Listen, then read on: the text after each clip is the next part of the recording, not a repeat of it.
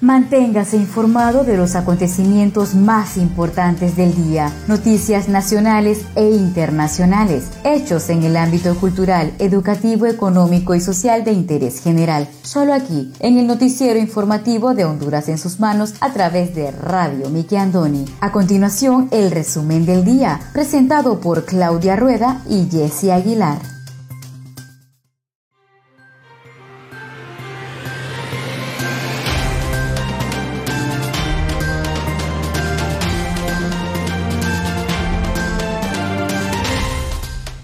Muy buenas tardes, sean todos bienvenidos a una edición más de su noticiero informativo Honduras en sus manos, a través de Radio TV Miki Andoni Siglo XX. Les saluda su fiel servidora Wendy Aguilar desde San Pedro Sula Cortés, agradecida con Dios por la oportunidad que nos da de compartir con cada uno de ustedes las noticias más importantes que trascienden a nivel nacional. Hoy tenemos día martes 15 de junio del año 2021. Me acompaña Claudia Reda desde la capital de Honduras.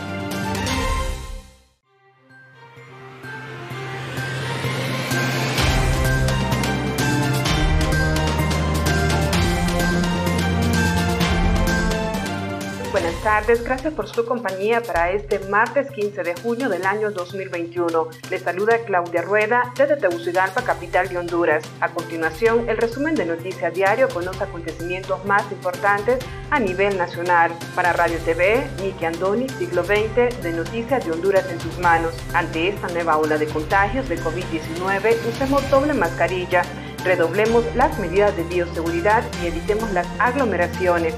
Evita salir y quédate en casa. Si te cuidas tú, nos cuidas a todos. Evitemos la propagación.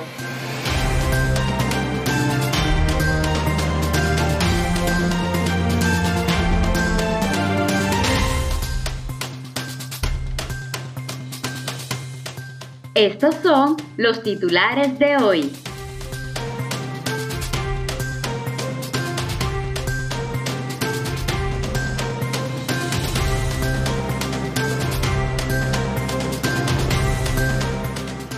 Nacionales y relacionadas al tema de salud.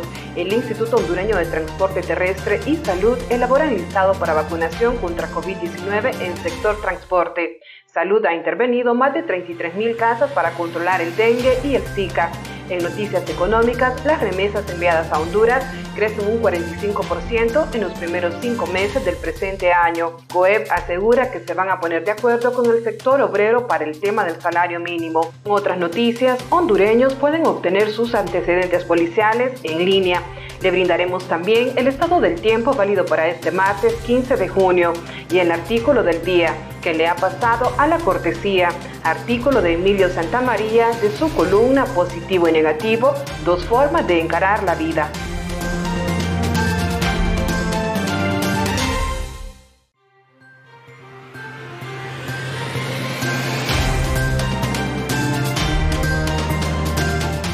Ministra de Salud anuncia que la segunda dosis de vacuna anti-COVID está asegurada para la población. Los anticuerpos perduran 12 meses después y aumentan con la vacuna. Jefa de USAID anuncia inversión en Honduras de 24 millones de dólares. Pequeños productores en desventaja, ellos no podrán invertir contra las sedes en Choluteca. Consejo Nacional Electoral informa que en las próximas elecciones se usarán las actas electrónicas. Todo esto y más a continuación.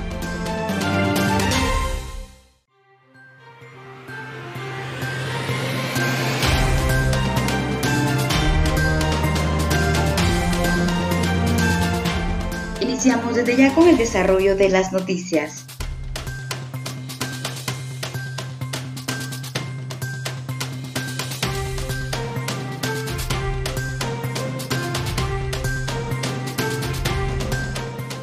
De Salud y Transporte elaboran listado para vacunación contra COVID-19 en sector transporte.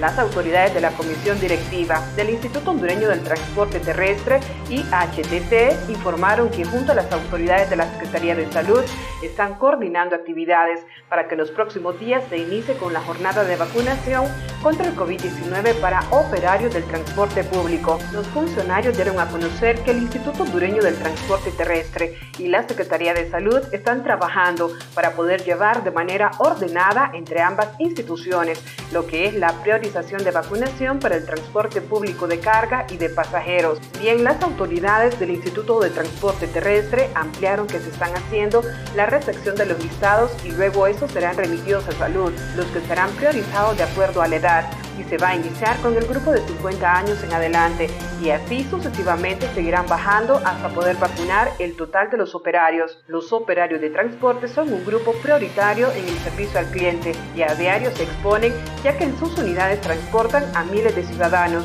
Por ello es muy importante su inmunización. En este grupo también se incluye a los operarios del transporte de carga, trabajadores que durante la pandemia no han parado sus labores y gracias a sus actividades tanto de exportación como de importación, el país no se ha visto afectado por falta del servicio de traslado. En ese sentido, la comisión directiva del Instituto Hondureño de Transporte Terrestre agradeció a este sector su servicio al pueblo, a la vez que les invitó a seguir mejorando para la atención del usuario.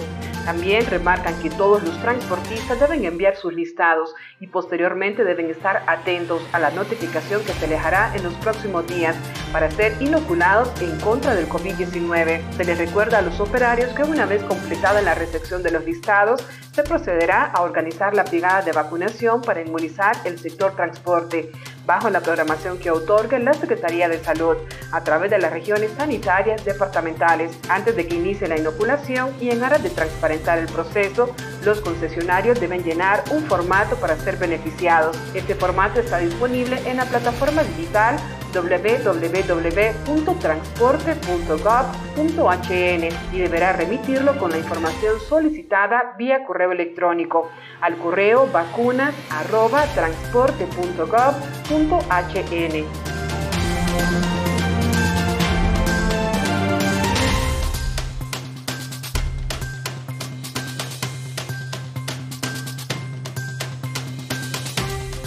Ministra de Salud afirma que la segunda dosis de vacuna anti-COVID está asegurada para la población. La ministra de Salud, Alba Consuelo Flores, aseguró este lunes que sí estará lista la segunda dosis de vacuna anti-COVID para la población de Honduras. Nosotros hemos establecido un calendario con las empresas y lo más importante es que la población tiene que tener certeza de que su segunda dosis va a ser aplicada en tiempo establecido, técnico y científicamente, dijo a los medios de comunicación. Flores agregó que el próximo jueves se espera la llegada de un lote de 217 mil vacunas de Pfizer y luego uno próximo de 185 7.000 dosis de vacunas de AstraZeneca. También de esta última marca, otro lote de 200.000 dosis adquiridas por el Instituto Hondureño de Seguridad Social. La funcionaria explicó que pese a la llegada de las vacunas de AstraZeneca, se aplicará en la fecha estipulada la segunda dosis a la población que ya recibió la primera dosis. Asimismo, se refirió a las decisiones que se han tomado con respecto al manejo de la pandemia en Danlí el Paraíso. Con respecto al tema del plan de acción y el plan de respuesta en Danlí, no se va a cerrar porque tenemos que ver el tema de la economía, pero sí vamos a hacer una vigilancia permanente.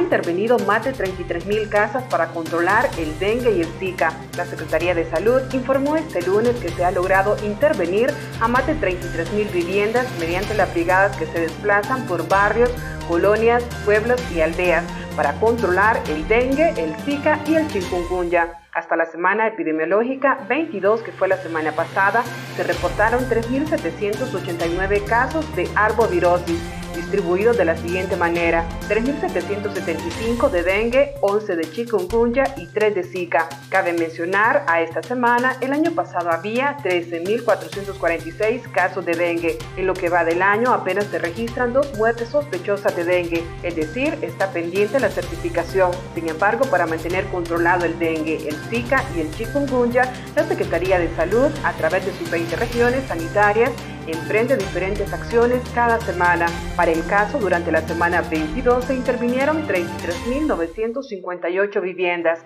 de las que 2.073 dieron positivo. Se eliminaron 26.054 criaderos de zancudos y se nebulizaron 4.214 casas. Con estas acciones se beneficiaron a 5.123.000 habitantes.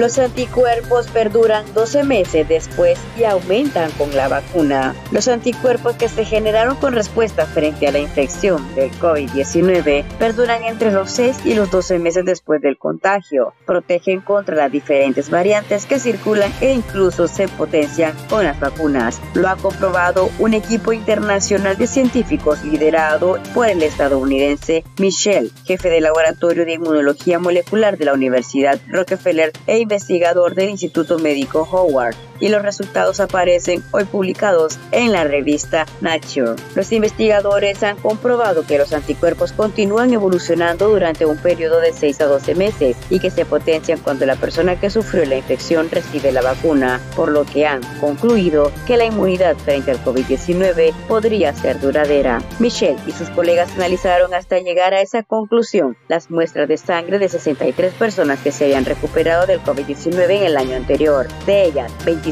habían recibido ya al menos una dosis de la vacuna moderna o de Pfizer BioNTech y comprobaron que entre 6 y los 12 meses después de la gama de anticuerpos producidos había aumentado tanto el alcance como en potencia. Posteriormente, cuando los individuos fueron vacunados, pasaron a producir anticuerpos altamente eficaces contra las diferentes variantes que circulan ya de SARS-CoV-2.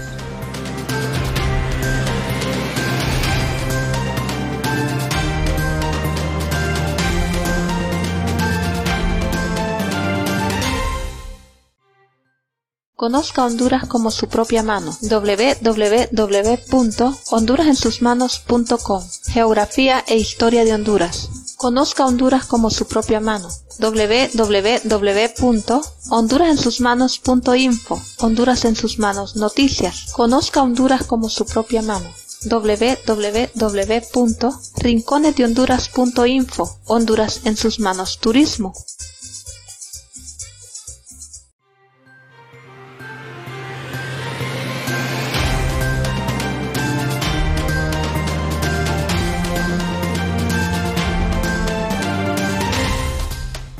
Muchas gracias por continuar con nosotros en su noticiero informativo Honduras en sus manos a través de Radio TV Miki Andoni Siglo XX. Seguimos con el segundo bloque de noticias.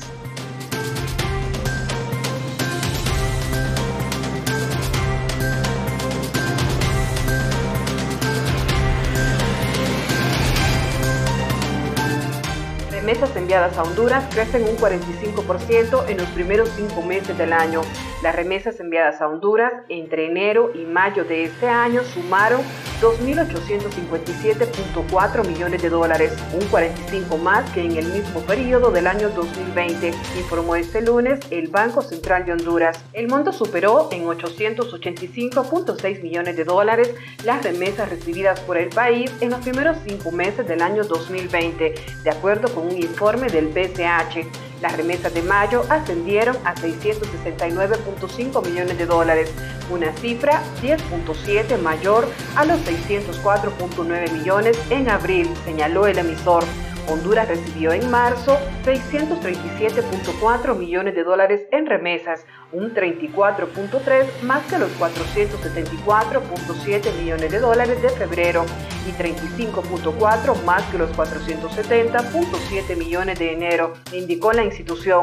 Más del 90% de las remesas procede de los inmigrantes hondureños en Estados Unidos, un 1.7% llega desde España y un 1.1% desde Canadá, un 1.1% de Panamá y el restante 3% de otros países. Más del 70% de ellas fueron enviadas a través de empresas de remesas e instituciones bancarias, según señala el informe del Banco Central. De acuerdo con el programa monetario 2021-2022 presentado a finales de marzo por el BCH, las remesas a Honduras registrarán este año un crecimiento mínimo del 4%. Las remesas enviadas a Honduras el año pasado sumaron 5.736.6 millones de dólares frente a los 5.522 recibidos en el año 2019, lo que supone un alza del 3.9%. Representan alrededor del 20% del Producto Interno Bruto PIB y se han constituido en uno de los principales sustentos de muchas familias del país. Las remesas son además la principal fuente de divisas del país, por encima de las exportaciones como el café, los productos de la maquila, el camarón y otros. La recepción de remesas familiares en Honduras se remonta a la migración masiva de hondureños tras el devastador paso del huracán Mitch por Centroamérica a finales del año de 1998. En 1999, el primer año del que ofrece datos el organismo hondureño, las remesas fueron de alrededor de 320 millones de dólares, ajustado al cambio actual.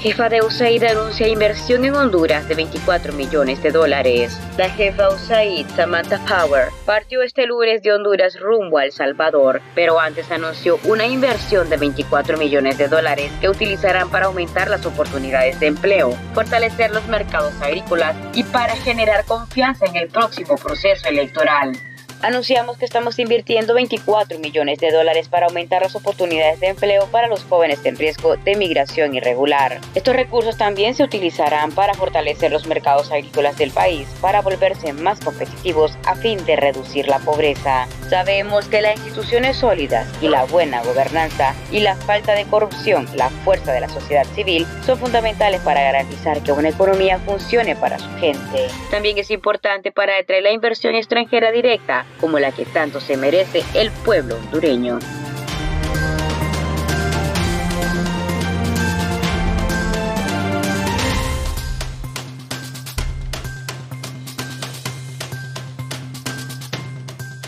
En relación al salario mínimo, el presidente ejecutivo del Consejo Hondureño de la empresa privada COEP, Juan Carlos Icafi, aseguró que sin duda alguna se van a poner de acuerdo con el sector obrero para el tema del salario mínimo.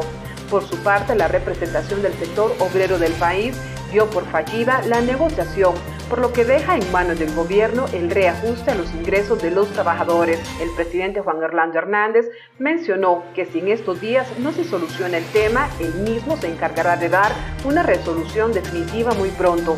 Nosotros tenemos siete meses de estar dialogando, seguimos dialogando, hoy vamos a una reunión en la tarde, manifestó Sicafi. El año pasado y este año han sido atípicos. Hemos enfrentado una pandemia mundial y dos eventos naturales que destrozaron la economía nacional y por eso es que es tan difícil buscar ese equilibrio entre lo justo del salario y lo sostenible para que las empresas lo puedan pagar, manifestó. Mucha de esta negociación se basa en información que el INE, Instituto Nacional de Estadísticas, tiene que darle a la Secretaría de Trabajo y por motivo de la pandemia, el INE lo dio hasta el mes de febrero o marzo. Que la negociación empezara tarde porque no se tenían todos los elementos para analizarlos, mencionó. El presidente de la iniciativa privada aseguró que son más los consensos que las diferencias con los trabajadores, por lo que espera llegar a acuerdos con el salario mínimo. Nosotros con el sector obrero somos socios en un instituto de jubilaciones. Todos nosotros cotizamos que es el RAP, el régimen de aportaciones privadas, y tienen un capital de 30 mil millones de lempiras donde todas nuestras pensiones están ahí y tenemos puntos coincidentes grandes, afirmó. Yo no veo por qué no nos podemos poner de acuerdo en el salario mínimo. Definitivamente nos vamos a poner de acuerdo, no tengo la menor duda, aseguró. Son más las coincidencias que tenemos con el sector obrero que cualquier diferencia que hay, finalizó.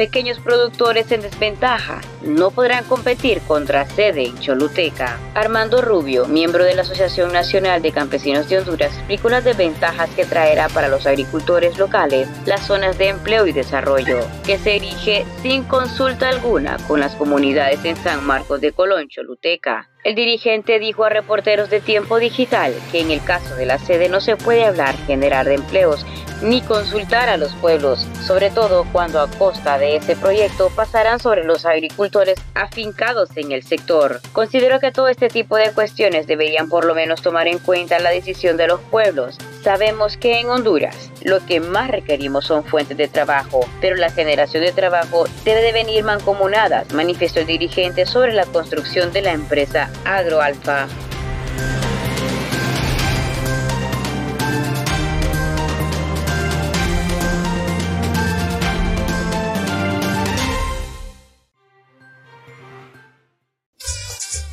Conozca Honduras como su propia mano. www.leahonduras.com Literatura, colección hondureña.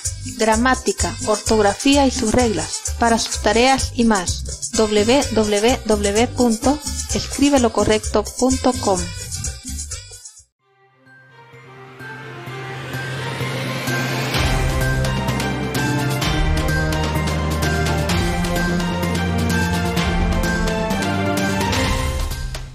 Muchas gracias por continuar con nosotros en el tercer y último bloque de noticias en el noticiero informativo de Honduras en sus manos a través de Radio TV Miki Andoni Siglo XX.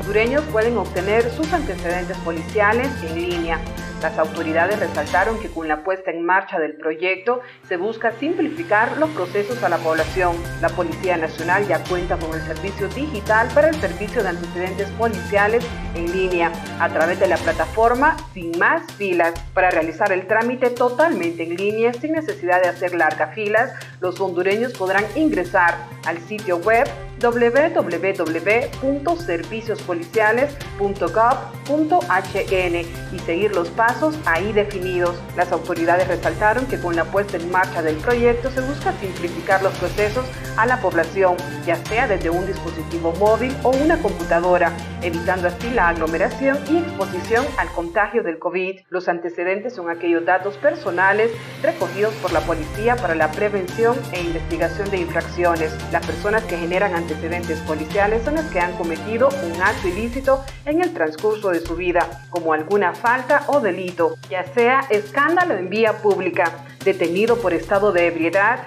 detenido por desacato o detenido por vagancia.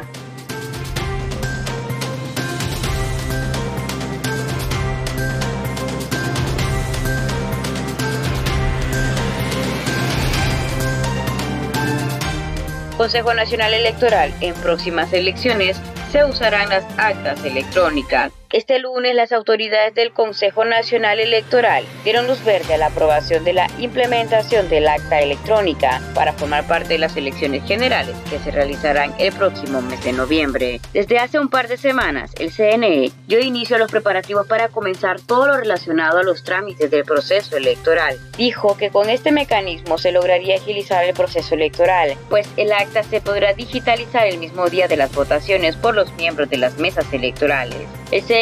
Ha aprobado que en las elecciones generales se va a implementar el acta electrónica, lo que indica que en el acta se va a digitalizar el mismo día por los miembros de las mesas, comenzó explicando. Y prosiguió diciendo lo siguiente, por lo que los resultados de los comicios se van a anotar en el instrumento electrónico que se acredite a las mesas donde se va a poner la cantidad de los votos y todas las referencias que llevan una acta. El consejero también agregó que en esas actas se agregarán otros datos como los miembros de las mesas, cuántos son los votos blancos, incidencias, entre otras cosas.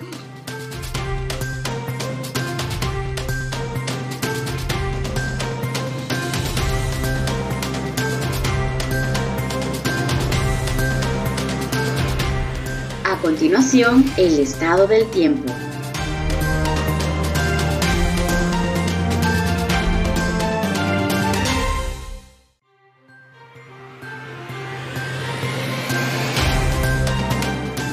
El pronóstico del tiempo válido para este martes 15 de junio.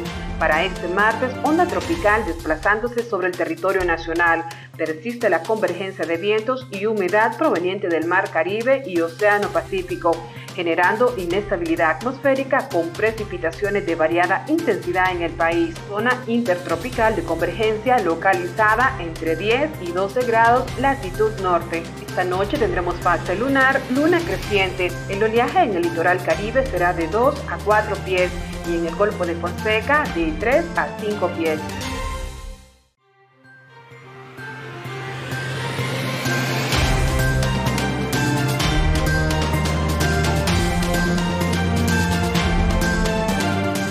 Ahora presentamos el artículo del día.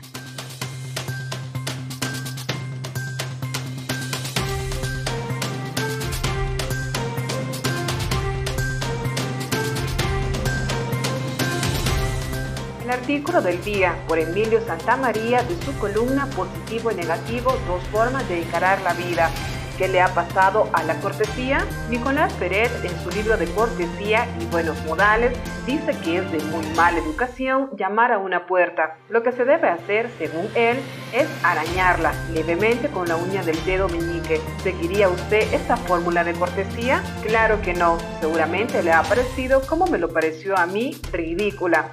Sin embargo, en 1963 había gente que se dejaba crecer esa uña precisamente para seguir al pie de la letra esas instrucciones. Pero ahora, en la época dorada de la tecnología, hay personas que se fueron al otro extremo.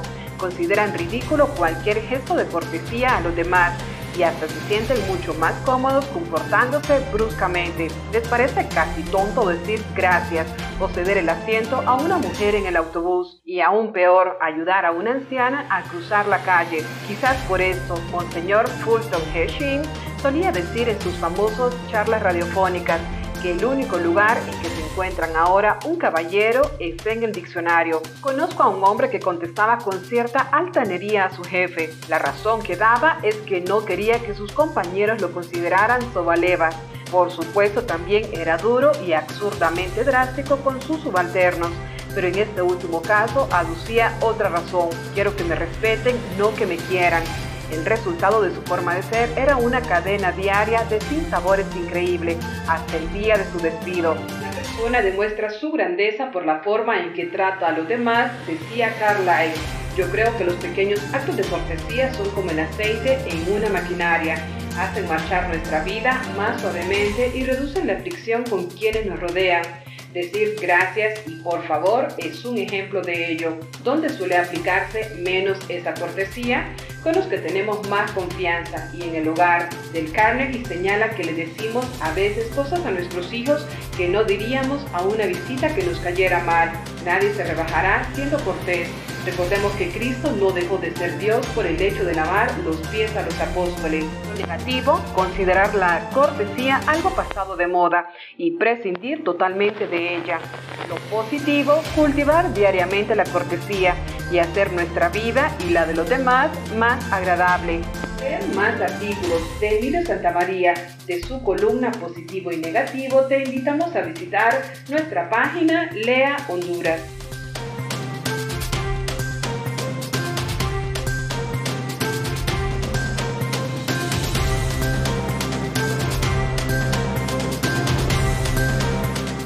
Muchas gracias a todos ustedes por haber estado con nosotros en el noticiero informativo Honduras en sus manos a través de Radio TV Miki Andoni Siglo XX. Los esperamos la siguiente edición. Se despide de ustedes su fiel servidora Wendy Aguilar desde San Pedro Sula Cortés. Hasta la próxima.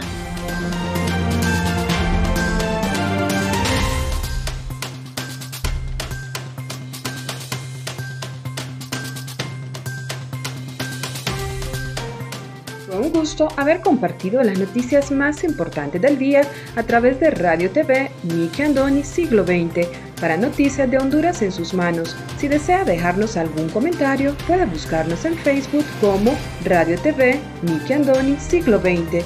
Nos gustaría leer sus comentarios y saber de dónde nos escuchas. Agradecemos su atención. Tengan todos y todas buenas tardes.